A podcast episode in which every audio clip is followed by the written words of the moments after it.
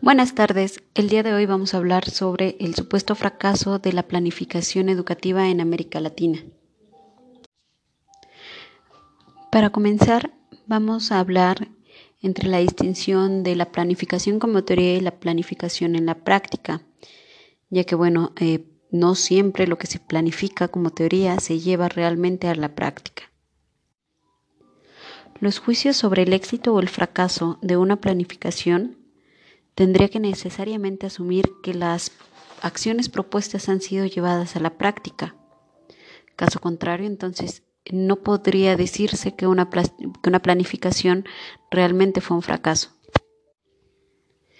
En el caso de América Latina, el modo dominante de planificación ha sido la planificación educativa como teoría, que se caracteriza por su carácter normativo. Este enfoque comenzó a finales de los años 50 y se basa en tres supuestos.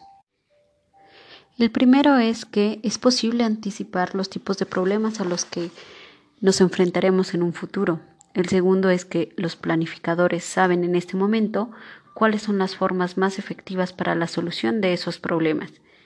Por último, que la aplicación de los medios específicos para la solución de los problemas no representan en sí misma un problema. En este enfoque, las acciones determinadas en la planificación deben convertirse en normas, de tal manera que se asegure el comportamiento correcto y, por lo tanto, un resultado esperado. Como vemos, este enfoque de planificación es totalmente rígido, trata de controlar la realidad. Sin embargo, bueno, sabemos que la realidad no se queda quieta. Un ejemplo en el contexto de América Latina de este tipo de planificación es el caso de la matrícula en escuelas primarias en México.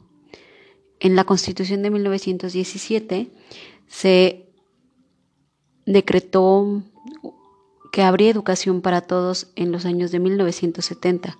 Sin embargo, no se planearon bien las acciones a tomar no hubo un gasto mayor en educación y el objetivo no se llegó a cumplir. Este objetivo que se planteó para cumplir en 1970 se cumplió hasta 1980. Posteriormente, en los años 60 surge un nuevo enfoque que es la planificación de recursos humanos, la cual es de naturaleza normativa y que también fracasó como planificación en la práctica. La lógica de este enfoque era planear ahora para tener suficientes recursos humanos para el futuro. Su fracaso se debió a los cambios acelerados en la sociedad que surgen por los avances científicos y tecnológicos.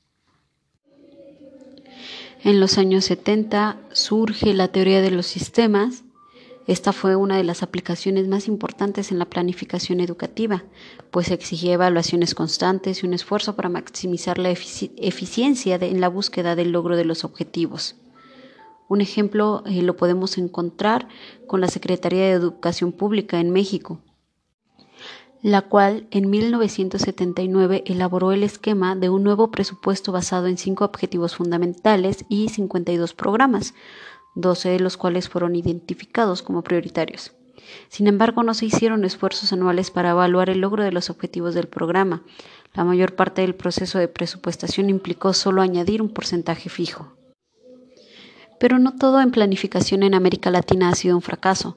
Tenemos el ejemplo del Chile y El Salvador, quienes fijaron reformas en función de ciertos objetivos.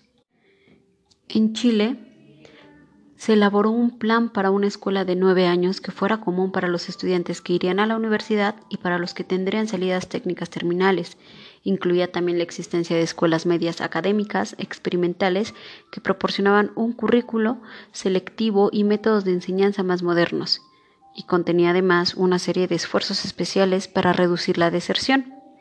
Este documento fue motivador para los educadores, quienes lo encontraron emocionante por su grado de detalle y por sus ideas creativas para modernizar el sistema educativo de ese país. Sin embargo, a pesar de que este era un plan en que llamaba mucho la atención nunca se llevó a la práctica. En el caso de El Salvador, en, en 1964, con el apoyo financiero de la AID y de la UNESCO, pudo crear una oficina de planeación educativa, la cual generó un plan de cinco años y que planteaba exigencias de reformas importantes en la estructura y distribución de la educación. Al igual que en el caso de Chile, nunca se llevó a cabo este plan. Otro enfoque de planificación a mencionar es el de la planificación para identificar cursos de acción. Para este enfoque pondremos también como ejemplo a Chile, donde los planificadores también usaron información para generar posibilidades de acción que no existían previamente.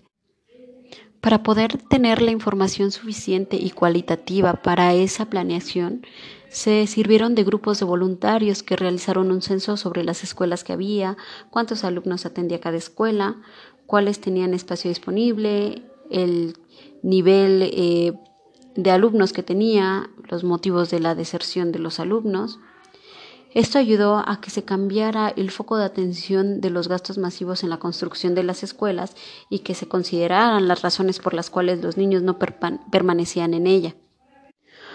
Otro enfoque es la planificación para la acción, donde también tomaremos como ejemplo un caso de Chile, donde en la elaboración de un nuevo currículum pues involucraron a diferentes eh, grupos que se encontraban afectados en cierta manera y que pudiesen ser eh, algún grupo que se interpondría al cambio. Se incluyeron representantes de, de, esos diversos grupos de interés, se integraron a los maestros y los directivos de las escuelas involucradas, con lo cual, bueno, pues se pudo lograr que los maestros, padres de familia y estos grupos de presión apoyaran los cambios aunque fuera por motivos diferentes. Otro enfoque de planificación es la planificación para institucionalizar el cambio.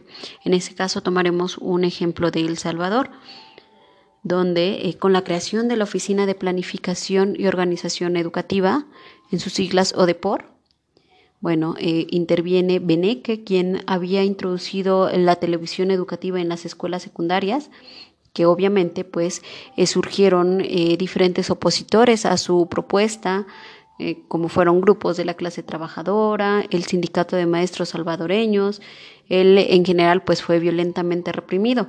Sin embargo, para 1971 había logrado introducir todos los cambios que deseaba.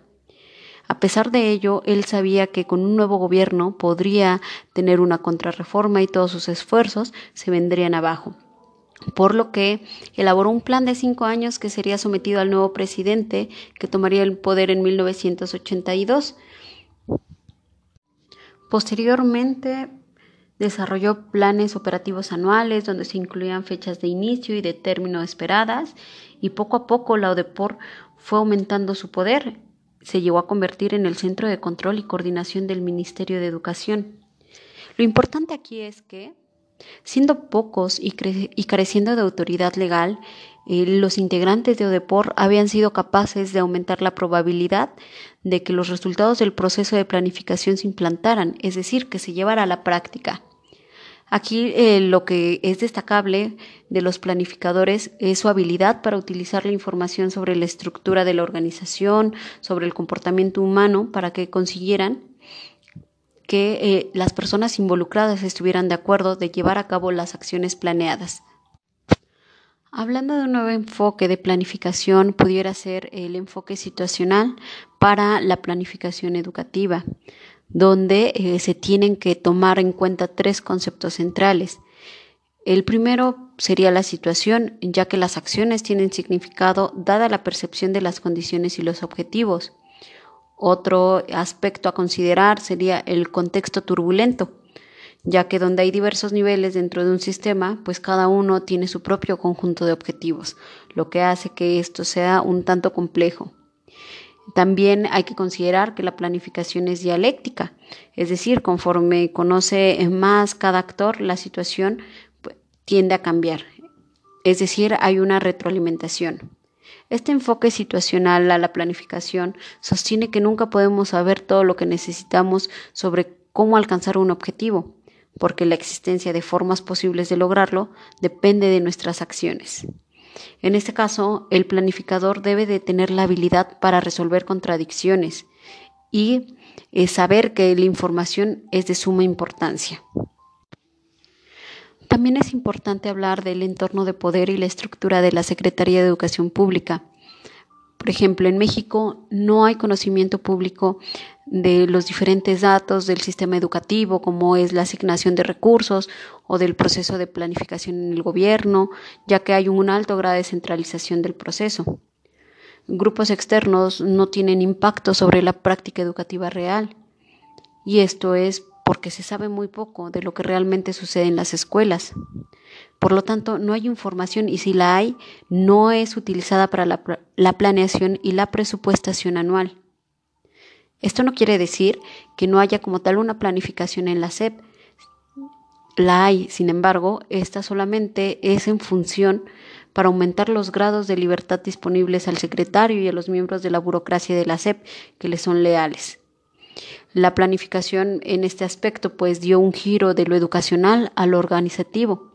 Eh, las preocupaciones principales eh, de la SEP es ver las relaciones de poder frente a otras organizaciones. Para concluir, podemos afirmar que la planificación normativa se presenta en todas partes como un conjunto altamente científico de métodos probados que generan recomendaciones de políticas que están por encima de lo político. Los planes que produce este tipo de planificación rara vez se llevan a la práctica, sin embargo siguen teniendo una alta popularidad. Y esto es porque pues juega un papel muy importante en la lucha del poder político. El caso de la CEP es el más claro para evidenciar que los planificadores y políticos solamente la utilizan como una cortina de humo ideológica detrás de la cual ocultan la planificación situacional, es decir, una planificación específica para el logro de sus objetivos. Hay que considerar que para, una, para que una planificación sea exitosa es necesario recordar que deben de suceder dos cosas. En primer lugar, el planificador tiene que ser capaz de especificar la correcta relación entre la técnica entre un fin determinado y ciertos medios, y además debe de ser capaz de implantar los medios apropiados. Eh, también es importante destacar que la planificación educacional es mucho más sofisticada y complicada que eh, a lo mejor alguna económica, ya que requiere no solo de una proyección lineal del pasado hacia el futuro, sino también de un análisis detallado de cómo llegó a darse ese presente y por lo tanto de fuerzas que operan en la situación actual. Requiere marcos de referencia conceptuales mucho más, más sofisticados para lograr entender cómo se, cómo se puede intervenir.